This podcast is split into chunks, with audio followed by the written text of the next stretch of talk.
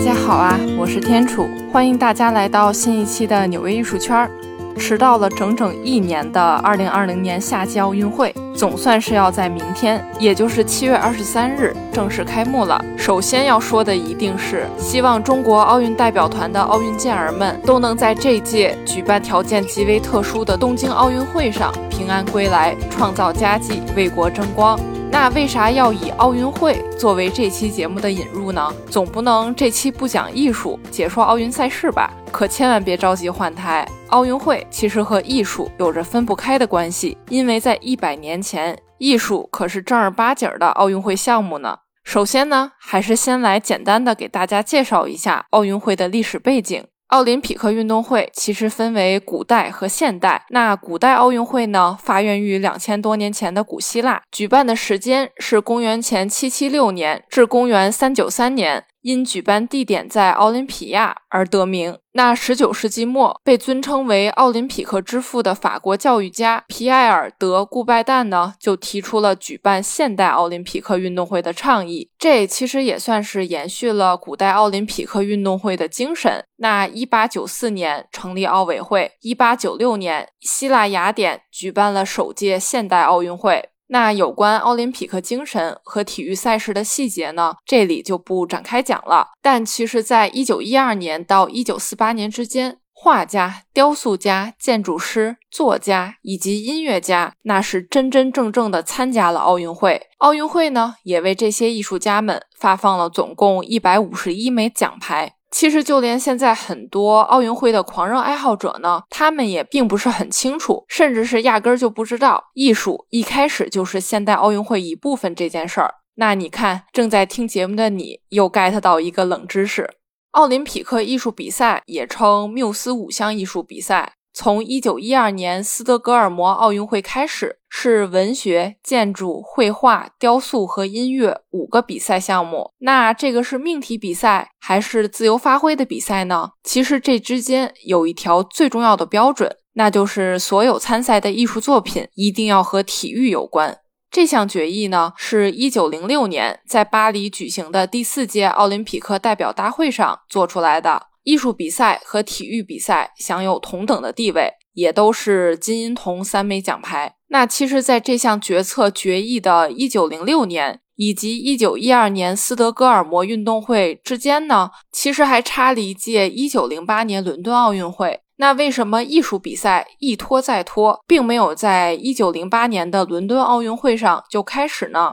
其实原因很简单，大家呢都很清楚一个问题：比起体育项目，有一个相对严格和清晰的比赛规则以及评审制度。那艺术这个东西说起来呢，就比较玄幻了。那其实我用“玄幻”这个词儿还不太对，但艺术比赛的主观性呢，的确是很强，每个人的审美点也都不太一样。所以说，到底是谁分数应该高？谁分数应该低，那谁又能拿金牌？谁连入围都入围不了？那这个事儿呢，真的是很难说。所以在一九零八年，伦敦奥运会组委会的确也对参赛艺术品的范围做出了界定，但人们总是对这个艺术品参赛标准呢持有不同的意见。直到一九零七年十月份，大家还在争论不休。那国际奥委会临了了，也没能在争吵中给出个结论，呃，那就是比赛标准。所以说呢，最终还是没能在这届奥运会上进行艺术比赛。那一九一二年斯德哥尔摩奥运会组委会呢，和瑞典当地的许多艺术机构团体一直在进行协商，结果是到了最后一刻，也还是没有办法就艺术比赛的规则达成共识。那比如说瑞典皇家艺术学院，他们就认为，从艺术的角度来看，这种艺术比赛真的是一点意义都没有，所以呢，他们并不支持去开展这项比赛。于是奥运会组委会放弃了。直接将组织艺术比赛的责任全都推给了国际奥委会。所以说，一九一二年，也就是首次奥林匹克艺术比赛，是在国际奥委会的直接领导下进行的。哦，对了，其实还要再补充一点，那就是奥运会艺术比赛中艺术家呢，不是在比较艺术风格和趣味的高低，而主要是切磋艺术手法和技艺的高低。那你说这个艺术手法和技艺听起来还是会有一定的客观性在里面，但艺术总体这个事情真的很难说，还是十分主观的。尽管从一九一二年到一九四八年，奥林匹克艺术比赛的规则不断在变化。但核心始终只有一样，那就是所有参赛作品必须和体育有关，而且一定要是原创性的。也就是你拿这个作品去参加比赛，也就是这件作品首次发布的时间。当然了，有的项目也允许艺术家可以用多个艺术作品去参赛。那也就是说，在一个比赛中，艺术家很有可能同时拿到多个奖牌。二十世纪三十年代后期，奥林匹克艺术比赛大项中出现了小项分类。一九二八年，绘画类呢就分为古典绘画、水彩画与素描、应用绘画。那这个应用绘画里呢，就包括招贴画，也就是海报、邮票、图章。那绘画类其实也包括其他的类型，比如说木刻画、版画等等。那文学比赛呢，就分为诗歌、戏剧和散文。散文中呢，又包括小说、神话和幻想。一九三六年，音乐比赛就分为交响乐、器乐以及唱歌。总之，这个分类真的是越来越多，越来越复杂。不过，尽管艺术类比赛还是在如火如荼的每一届、每一届的这样举行。但随着问题越来越多，就比如说不同的艺术形式评价标准的合理性与公平性啊，就比如说乐队这种阵势巨大的参赛队伍开支，那简直就是个无底洞。那组织管理上呢，也存在了很大的难度等等问题。当然了，也包括第二次世界大战的到来，奥运会也停办了一届，那大家的困惑也真的是越来越多，争吵声也就从来没有断过。直到一九四九年，国际奥委会全体会议呢收到了一份报告。这份报告表明，那其实现在大部分艺术比赛的参与者都已经是艺术专业人士了。那如果参赛人士全是艺术专业的人，那么分金银铜牌的这种艺术比赛就不应该再进行了，而是应该举办那种没有奖牌类的艺术展览。所以在一九四九年前后的这个时间点呢，争议声也是不断的。这里呢，我还要补充一个有关奥运会专业和业余精神的知识点了，不然你肯定会觉得我刚才说的话是在无理取闹。那其实现代奥林匹克运动早期坚持的理念之一呢，也是被视为奥林匹克精神的重要基础，那就是业余主义，将奥运会牢牢地置于业余参加的基础上。那顾拜旦是这样解释的：一个人将其全部交给一项竞技运动。由于从事这项运动而致富，从而使竞技运动的高尚荡然无存，使肌肉凌驾于精神之上，从而彻底毁坏了人的均衡。那在顾拜旦看来，只有非雇佣的、不受物质因素影响的业余运动员，才能促进各民族体育的友好关系发展。那当然了，现在这种业余主义呢，已经是一种非常理想化的存在了，业余范围呢，也早已被超过了。这里呢就不展开来讲了，大家有兴趣的话可以自己上网看一看。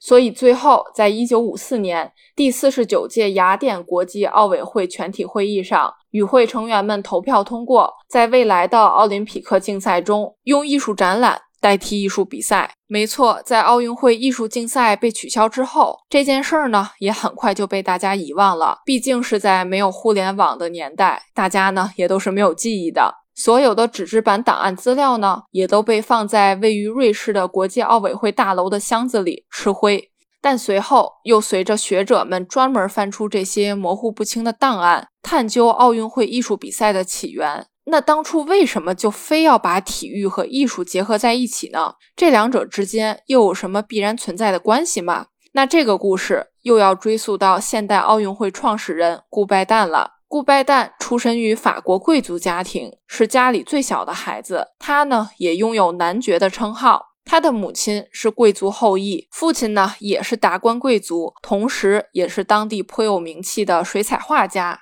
那小时候的顾拜旦简直就是别人家的孩子，家境好，学习好，德智体美劳全面发展。没错，他呢特别喜欢运动，拳击、赛艇、击剑、骑马等等体育项目，他都有所涉猎。当然啦，也受到父亲的影响，他呢也在文化艺术领域大放光彩，会画画，会弹琴，对历史文化、教育等科目都有颇深的研究。说白了，就是又能文又能武。一八七五年到一八八一年之间，在欧洲考古工作者们的努力之下，当时处于毁坏之中的不朽的古代奥运会遗址，慢慢的被挖出来了。这就引起了顾拜旦的兴趣以及持续的关注。那整个挖掘工作呢，进行了很多年，整个过程呢，也都被媒体、报纸详细的报道出来了。那顾拜旦就想了，既然德国人发掘出了奥林匹亚的遗址，那法国人怎么就不能着手去恢复这个古代光荣的历史呢？除此之外，他想要恢复奥运会，创立现代奥运会的另一个特别实际的想法，就是让当时的孩子们从繁重的课业中解脱出来。当然啦，这里说是繁重，但可能对比起现如今孩子们的课业压力，估计也算不上啥了。总而言之，解放课业光有体育那肯定是不行的，咱也得有艺术啊。所以顾拜旦认为，艺术比赛是他脑海中奥运会所有项目中不可缺少的一项。但是，一八九六年第一届现代奥运会举办，一九一二年才举办了第一届奥运会艺术竞赛，这中间的十多年时间，是因为光是去说服组委会成员。就给顾拜旦累得够呛，毕竟把艺术和体育紧密结合这件事儿呢，大部分人还是十分不能理解的。但经过努力，最终顾拜旦成功了。但其实首届奥运会艺术竞赛呢，并不是特别顺利。为啥这么说呢？因为当时第一届只有三十五个人参加。没错，组委会理解不了这种行为，那就更不用说大众了。不过奥运会艺术竞赛还是顽强的办下去了。并且最终发放了五块金牌，这一比七的概率也是没谁了。为了鼓励人们参与竞赛，一九一二年斯德哥尔摩运动会时，也就是首次举办奥运会艺术竞赛的时候，顾拜旦本人也亲自参加了文学类的比赛，发表了《体育颂》这篇散文诗，这在后来也成为顾拜旦众多著作中的代表作。当然了，咱们换一个角度想，或许呢，顾拜旦也确实是为了凑人数。不过，为了避嫌，顾拜旦呢并未使用真实姓名去参加，而使用的是笔名儿。当时谁都不知道这位匿名的作者到底是谁。那体育颂呢，也获得了缪斯五项艺术比赛中奥林匹克文学艺术比赛的金牌。直到一九一九年，顾拜旦才说出了原来体育颂是他写的。一九一二年的夏季奥运会上，还有一个特别有趣的故事。美国人沃尔特·温纳斯登上领奖台，他凭借所创作的青铜雕塑作品《美国快步马》获得了雕塑类别的金牌。那其实，在前一届奥运会，也就是一九零八年伦敦奥运会，他还获得了射击金牌。所以说，沃尔特是历史上第一个同时获得体育类和艺术类奥运奖牌的人，这真的是全才呀！这种经历真的是百年难得一遇，绝无仅有的。其实全世界呢，也只有两个人，除了沃尔特·温纳斯之外，同时在这两个领域拿过金牌的人，还有匈牙利人阿尔弗雷德·哈约什。首先，他在1896年的雅典奥运会上赢取了两枚游泳金牌。二十八年之后，他和另外一位建筑师共同设计的体育馆被授予了一枚建筑学银牌。那其实之前咱们也讲到了，参赛的艺术品呢，都是要和体育有关，所以当时许多绘画都是对游泳啊、摔跤或者拳击比赛的戏剧性场面进行描绘。那雕塑呢，就会表现出运动健儿的矫健姿态，十分动态，以及定格在一刹那的那种感觉。那大多数建筑设计方案呢，也都是针对体育馆和竞技场而设计的。然而，比赛形式多样，评判标准不一致，就导致每次比赛真的是特别混乱。一个类别的比赛呢，可能只颁发了铜牌和银牌，而没有金牌，或者评委团就直接放弃颁发任何奖牌了，因为他们对提交的参赛作品十分失望，就是连矮子里面拔将军都做不到。而艺术圈里自成一派的风格、个性，以及艺术本身的主观性，也让许多艺术圈人士对这种比赛嗤之以鼻，更不屑于参加。那不想竞争，因为会毁害自己的名誉，是当时大多数艺术家的想法。而且，如果创作是必须和体育有关，那就跟考试时的命题作文没啥区别了。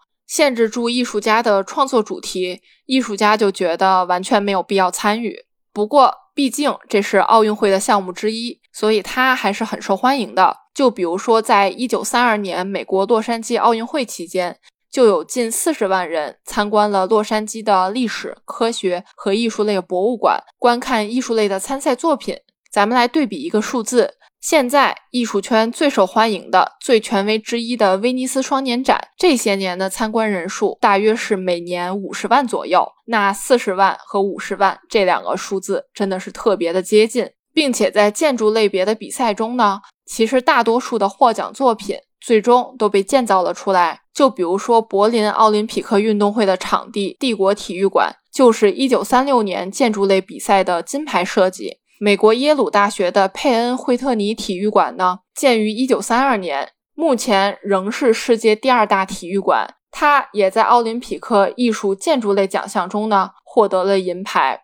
在艺术比赛被取消，转而进行艺术展览之后呢，许多我们认识的著名艺术家，就比如说安迪沃霍尔、大卫霍克尼等等，都参与过。1984年的奥运艺术展览更是众星云集，安迪沃霍尔。让米歇尔·巴斯奎特、大卫·霍克尼等等都参加了展览，提交了自己最具代表性的作品。其中，安迪·沃霍尔和巴斯奎特共同创作的一幅名为《奥运会》的，尺寸大约在两米乘三米的丙烯绘画作品。安迪·沃霍尔在画布中央制作了奥运五环的标志，巴斯奎特则以他特有的街头涂鸦风格在此基础上作画。二零零八年北京奥运会期间，这件作品还在北京七九八地区的一家艺术基金会画廊中展出过。在二零一二年的拍卖会上，这件安迪沃霍尔和巴斯奎特共同以奥运会为主题而创作的作品呢，以一千零五十万美元的价格售出。还有就是大卫霍克尼，如果你听过纽约艺术圈前两期的节目，相信不用说，你都能猜到。大卫霍克尼绘制的呢，肯定是跟跳水、水花、泳池有关的作品。当然了，这本身也跟奥运会项目是息息相关的。如果你还没有听纽约艺术圈大卫霍克尼的节目，可以关注我们，回听一下之前的节目。一九七二年，大卫霍克尼就为慕尼黑奥运会创作过宣传海报，描绘的是一位跳水运动员跳入到水中的完美一刻。这也延续了六十年代大卫霍克尼在加州创作的泳池系列。一九八四年，美国洛杉矶奥运会。大卫霍克尼呢，就做了一张由十二个方格组成的海报，画面描述的呢是蓝色涟漪状水波下面的游泳者。这张海报也是十五张官方奥运会艺术海报之一。其实，在做这期节目之前，我也没想到艺术此前真的是奥运会的比赛项目之一，所以呢，我也是迫不及待的想把这个冷知识分享给大家。奥运会马上就要来啦，这个夏天。咱就一起为奥运健儿们加油打气！好啦，这一期的纽约艺术圈就是这样啦。我是天楚，我在纽约，下期见啦！我爱纽约这座城市，它满足了我对艺术的所有幻想。希望你也会和我一样爱上它。这里是纽约艺术圈，我是天楚，我在纽约。